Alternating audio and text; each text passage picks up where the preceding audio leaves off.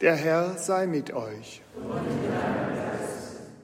Wir hören aus dem heiligen Evangelium nach Matthäus. In jener Zeit sprach Jesus, Kommt alle zu mir, die ihr euch plagt und schwere Lasten zu tragen habt. Ich werde euch Ruhe verschaffen. Nehmt mein Joch auf euch und lernt von mir denn ich bin gütig und von Herzen demütig. So werdet ihr Ruhe finden für eure Seele. Denn mein Joch drückt nicht und meine Last ist leicht. Frohe Botschaft unseres Herrn Jesus Christus. Liebe Mitbrüder, liebe Zuhörer, liebe Zuschauer, liebe Brüder und Schwestern im Herrn, ich habe eine Predigtreihe begonnen unter dem Titel Zeitgeist oder Geist der Zeit oder Heiliger Geist in der Zeit. Wer spricht da zu uns? Auf was sollen wir hören? Ich bin auf die Generation unserer Großväter eingegangen, von meiner Sicht aus gesehen, der im Ersten Weltkrieg gekämpft hat. Bin dort auf die Literatur eingegangen zu dem, was Theologen damals geäußert haben. Das war schlichtweg katastrophal. Und dann, was im Dritten Reich passiert ist. Am Osterfest 2021 hat Alexander Gard, Pfarrer in Wittenberg, der auf der Kanzel von Martin Luther predigt, wie er selber schreibt, ausgeführt, die Demokratisierung einer Volkskirche bedeutet immer, dass ein volkskirchliches Minimalchristentum zum kirchlichen Standard wird und die Kirche banalisiert und das Evangelium verwässert. Die Demokratisierung der evangelischen Kirche in Deutschland mit ihren Synoden hat im Dritten Reich zur Folge, dass die braune Mehrheit in den Synoden die ganze Kirche total mit der braunen Ideologie kontaminierte, pervertierte und schließlich geistig paralysierte, sodass die evangelische Kirche im Dritten Reich eine einzige Geschichte des Glaubensverrates war. Einzige Ausnahme, einige der ganz leuchtenden Ausnahmen, Dietrich Bonhoeffer. Das stimmt leider historisch. Ich habe es Ihnen ja auch dargelegt. Die deutschen Christen hatten bei Synoden teilweise sogar die Zweidrittelmehrheit. Und man muss sich einmal überlegen, was das eigentlich bedeutet hat. Die Anmaßung eines Menschen, Heil zu bringen, was letztlich nichts anderes ist als Götzendienst, eine massivst mögliche Übertretung des ersten Gebotes, Heil Hitler, Heil kommt nur von Gott und nicht von Adolf Hitler, die wurde akzeptiert. Die christliche Lehre von den letzten Dingen wurde umgefälscht in eine Blut- und Bodenideologie. Es gab keinen theologischen Begriff, der nicht anders falsch besetzt worden ist. Denken Sie an die Vorsehung, von der er ständig gesprochen hat. Er meinte damit das düstere Fatum, das Schicksal, aber nicht die gütige, liebende, weise Vorsehung des Vaters.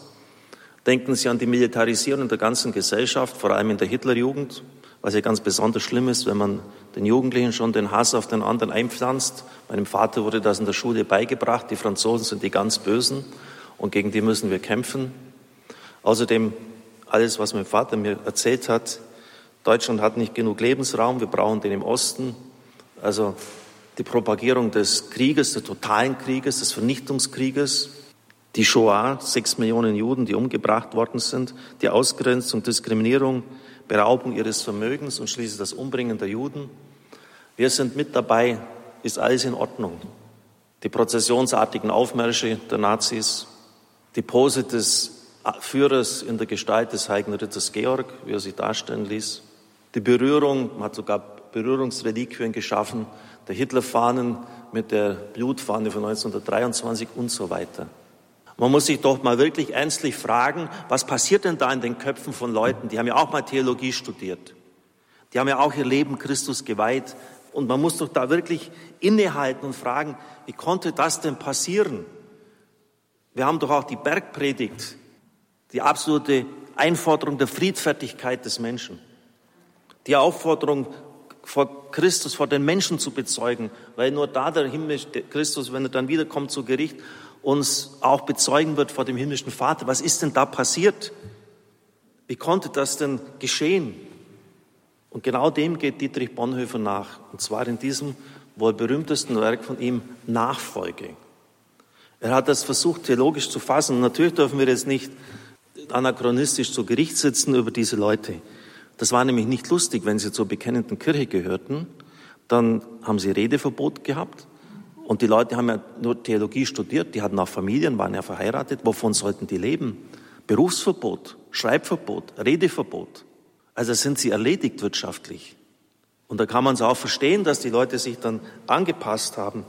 Aber Dietrich Bonhoeffer wagt den unglaublichen Satz, wer den deutschen Christen angehört, also die da all das mitgemacht haben, der gehört nicht der Kirche Jesu Christi an, der steht außerhalb des Heiles. Das heißt, für ihn steht sogar das ewige Heil, die Vollendung bei Gott in Frage. Die bekommt er nämlich nicht, wenn er, diese, wenn er da mitmacht. Können Sie sich vorstellen, was das damals für Aufsehen erregt hat, diese Worte von Dietrich Bonhoeffer. Also es sind nicht einfach nur akademische Überlegungen, ja, könnte ich jetzt da vielleicht dabei sein, ein bisschen mitmachen oder nicht, sondern da geht es wirklich um alles. Es ist ein Klassiker und ich, es ist teilweise schwer zu lesen. Ich gebe Ihnen aber die essentiellen Teile wieder und möchte Sie einladen, vielleicht das auch einmal selber zur Hand zu nehmen. Es ist eine Kampfschrift. Der erste Satz lautet schon, billige Gnade ist der Todfeind unserer Kirche. Er hat nämlich das als Gegner ausgemacht. Die billige Gnade die man den Leuten nachgeworfen hat. Und man hat sie damit geistlich paralysiert und ruhig gestellt. Gott ist hier immer barmherzig. Halb so schlimm, was ihr da macht. Billige Gnade ist der Todfeind unserer Kirche. Unser Kampf geht heute um die teure Gnade. Teuer ist die Gnade vor allem deshalb, weil sie Gott teuer gewesen ist, weil sie das Leben seines Sohnes gekostet hat. Ihr seid um euren teuren Preis gekauft worden. Teure Gnade ist die Menschwertung Gottes. Und was Gott teuer ist, kann uns nicht billig sein schreibt Dietrich Bonhoeffer. Es trifft uns als gnädiger Ruf in die Nachfolge Jesu Christi. Teuer ist die Gnade, weil sie den Menschen unter das Joch der Nachfolge Christi zwingt. Gnade ist es, weil dieses Joch leicht ist. Und dann legt er geschichtlich dar, wie es eigentlich so weit kommen konnte. Ich sage es jetzt mal ein bisschen salopp formuliert, dass das Christentum und seine Lehre so verramscht worden ist. Die ersten Jahrhunderte, das wissen Sie ja, waren Verfolgungszeiten. Und als dann die Kirche aus den Katakomben herauskam und sogar unter Theodosius zur Staatskirche wurde, war es plötzlich opportun, Christ zu sein. Das hatte Vorteile für sie. Da konnten sie im Staat Karriere machen. Und dann, so analysiert Bonhoeffer nicht ganz zu Unrecht, hat eine gewisse Verweltlichung stattgefunden, weil die Leute nicht mehr aus Überzeugung zur Kirche kamen, sondern um Vorteile zu haben. Und er sagte dann, das Mönchtum, und das stimmt war damals eine Art Protestbewegung. Die Leute sind absichtlich in die Wüste gegangen, haben direkt die Konfrontation mit den Mächten der Finsternis gesucht, um wieder eine Radikalität im Christentum zu leben. Und dann schreibt er einen hochinteressanten Satz. Die Restauration der Kirche, also die Wiederherstellung der Kirche nach der Zerstörung oder in der Zerstörungszeit der Nazis, kommt gewiss aus einer Art neuen Mönchstums. Nochmals, die Restauration der Kirche kommt aus einer Art neuen Mönchstums und er selber hat auch geistlich äußerst diszipliniert gelebt. Das war nicht einfach bis in die Puppen ins Bett liegen, sondern der ist sehr diszipliniert aufgestanden, hat seine Gebetszeiten wirklich eingehalten, hat regelmäßig beim Bruder gebeichtet, natürlich nicht in unserem Sinne des Sakraments, aber regelmäßig seine Schuld vor dem Bruder ausgesprochen. In einer täglichen Übung, schreibt er, müssen wir Christ sein. So wurde das mönchische Leben ein lebendiger Protest gegen die Verweltlichung des Christentums, gegen die Verbilligung der Gnade. Also er sieht, dass er schon sehr früh eingesetzt hat. Die verhängnisvolle Begrenzung der Gebote Jesu und ihrer Geltung auf eine bestimmte Gruppe, nämlich diese Elite-Leute der Mönche, besonders qualifizierter Menschen, führte zu der Unterscheidung einer Höchstleistungsgruppe und einer Minderleistung des christlichen Gehorsams. Er geht dann auf Martin Luther ein und dass Luther das ist seine Sicht, seine Interpretation, absichtlich aus dem Kloster in die Welt gegangen ist, um dort mitten in der Welt Nachfolge leben zu können. Nun kam der Angriff frontal. Nachfolge Jesu musste mitten in der Welt gelebt werden. Es war nicht mehr Sonderleistung einiger, sondern es war das Notwendige und Gebotene für jeden Christen in der Welt. Der vollkommene Gehorsam gegenüber dem Gebot Jesu muss im täglichen Berufsleben geleistet werden. Der vollkommene Gehorsam gegenüber muss im täglichen Berufsleben geleistet werden. Der Christ war der Welt auf den Leib gerückt. Es ist Nahkampfzeit. Teure Gnade war Luther geschenkt worden. Gnade war es, weil sie Wasser, und das ist immer auch das Schöne, er schimpft jetzt nicht nur, sondern er legt auch dar, was Gnade bewirkt, weil sie Wasser ist auf das dürstende Land. Trost für die Angst. Befreiung von der Knechtschaft eines selbstgewählten Weges. Vergebung aller Sünden. Teuer ist die Gnade deshalb, weil sie nicht dispensierte vom Werk, sondern den Ruf in die Nachfolge unendlich verschärfte. Dass Gnade allein es tut, hat Martin Luther gesagt. Und wörtlich wiederholten es so seine Schüler mit dem einzigen Unterschied, dass sie sehr bald das ausließen und nicht mitbedachten und sagten, was Martin Luther immer selbstverständlich mitgedacht hatte, nämlich die Nachfolge. Die Nachfolge, das gehört mit dazu, dass ich das im, im Leben auch umsetze. Es ist nicht nur sagen, ich bin gerechtfertigt, ich habe das Heil, ich glaube an Gott, sondern ich muss das im alltäglichen Leben auch bewähren. Das war nicht mehr zu sagen, weil, er, weil es für ihn immer mit dazugehört hat, für Martin Luther. Die Lehre der Schüler dann, jetzt hören Sie gut zu, die das nämlich dann weggetan haben, war das Ende und die Vernichtung der Reformation. Die Lehre der Schüler war die Vernichtung der Reformation. Die haben also das, was Luther gebracht hat, wieder kassiert. Denn die Reformation war nichts anderes als die Offenbarung der teuren Gnade Gottes. Ist Gnade das von Christus selbst geschenkte Resultat christlichen Lebens, so ist dieses Leben keinen Augenblick dispensiert von der Nachfolge. Die ganze Welt wurde damals unter dieser Gnade christlich. Das Christentum aber ist unter dieser Gnade nie dagewesenerweise zur Welt geworden. Der Konflikt zwischen christlichem und bürgerlichem Berufsleben war damit aufgehoben. Das christliche Leben bestand eben darin, dass ich in der Welt und wie die Welt lebe, mich in nichts von ihr unterscheide, ja mich auch gar nicht vor ihr unterscheiden darf, dass ich mich aber zu gegebener Zeit aus dem Raum der Welt in den Raum der Kirche begebe, um mich dort der Vergebung meiner Sünden vergewissern zu lassen. Damit bin ich von der Nachfolge Jesu Christi befreit durch die, billigste, durch die billige Gnade, die der bitterste Feind der Nachfolge ist. Sie hasst die Nachfolge und schmäht sie, die billige Gnade. Man gab die Verkündigung und die Sakramente billig. Man taufte, man konfirmierte, man absolvierte ein ganzes Volk, ungefragt und bedingungslos. Man gab das Heiligtum aus menschlicher Liebe den Spöttern und Ungläubigen man spendete Gnadenströme ohne Ende. Aber der Ruf in die strenge Nachfolge Christi wurde immer weniger gehört. Wo blieben die Erkenntnisse der alten Kirche, die im Taufkatechumenat so sorgsam über die Grenze zwischen Kirche und Welt, über der teuren Gnade wachte? Wo blieben die Warnungen Luthers vor der Verkündigung des Evangeliums, die die Menschen sicher macht in ihrem gottlosen Leben?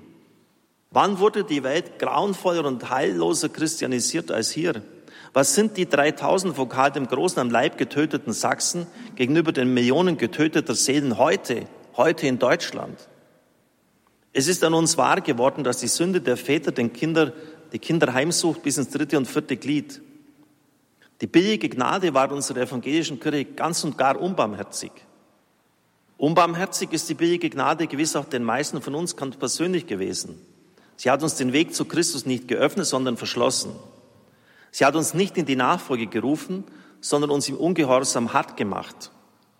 Oder war es nicht unbarmherzig und hart, wenn wir dort, wo wir den Ruf in die Nachfolge Jesu einmal gehört haben, als den Gnadenruf Christi, wo wir vielleicht schon mal die ersten Schritte der Nachfolge der Zucht des Gehorsams gemacht haben, überfallen worden sind mit dem Wort von der billigen Gnade. Also streng dich doch nicht so sehr an, es ist, übertreib doch nicht, bist ja schon gerechtfertigt, passt doch alles. Konnten wir dieses Wort anders hören, als dass es unseren Weg aufhalten wollte, mit dem Ruf zu einer höchst weltlichen Nüchternheit? War es nicht so, dass die Freudigkeit zur Nachfolge uns erstickt worden ist? Ist doch alles sinnlos, dieser Aufwand an Kraft, Anstrengung und Zucht. Ist alles sinnlos, brauchst du nicht bringen, bist eh schon gerechtfertigt. Die Folge war, der glimmende Docht der Bereitschaft, dem Herrn nachzufolgen, wurde unbarmherzig ausgelöscht. Es war unbarmherzig, zu einem Menschen so zu reden, weil er durch solch billiges Angebot verwirrt seinen Weg verlassen musste, auf den Christus selbst ihn rief. Und er versperrte sich der Erkenntnis der teuren Gnade für immer.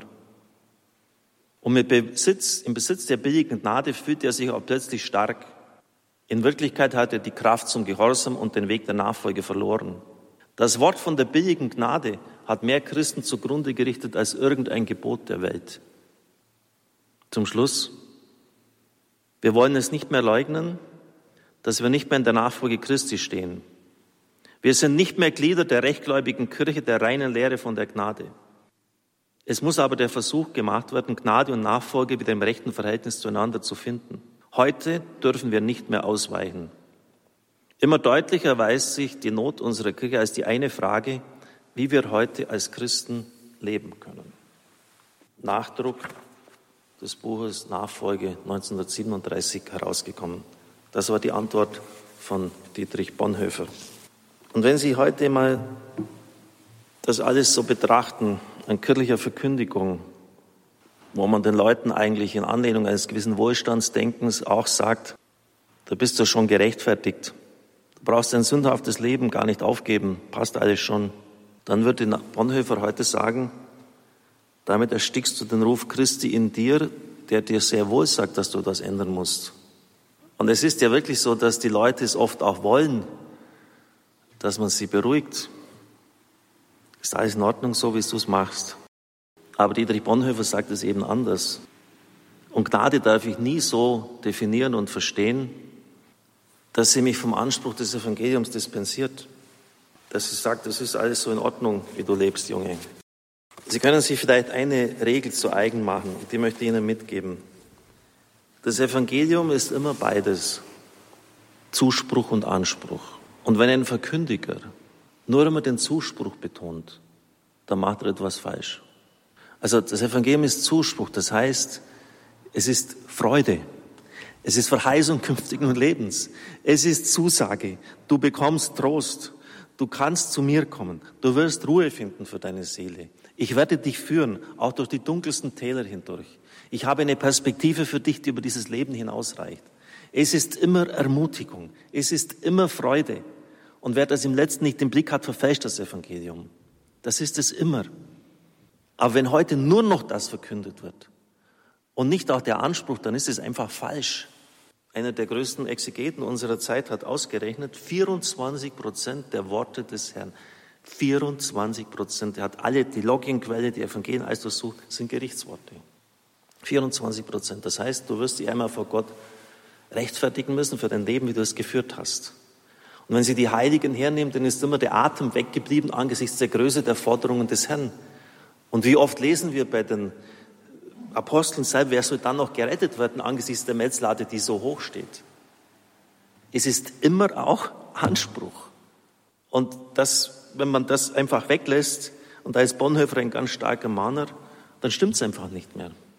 Das heißt natürlich nicht, dass ich an diesem Anspruch zerbrechen muss, aber ich kann dann einfach ganz demütig sagen, Herr, diese Radikalität, während mein Jünger sein, wir nehmen sein Kreuz täglich auf sich. Er soll alles verkaufen. Ich kann es halt nicht leben, und vielleicht ist es auch nicht mein Ruf.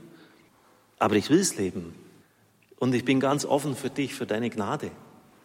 Und du darfst mich die Wege führen, die vielleicht nicht so angenehm sind. Du darfst alles tun mit meinem Leben. Ich sage Ihnen, das Leben wird dann sehr farbig werden. Und es wird nicht langweilig werden. Und der Herr wird Ihnen zeigen, wo, wo ihre Defizite sind. Und er wird ihnen helfen, sie zu überwinden. Aber wir dürfen doch die Menschen nicht in ihre Mittelmäßigkeit einlullen. Das war das Ende der Reformation, schreibt er, als man das getan hat. Damit hat das, was Luther getan hat, ist zum Stillstand gekommen, was er erreichen wollte.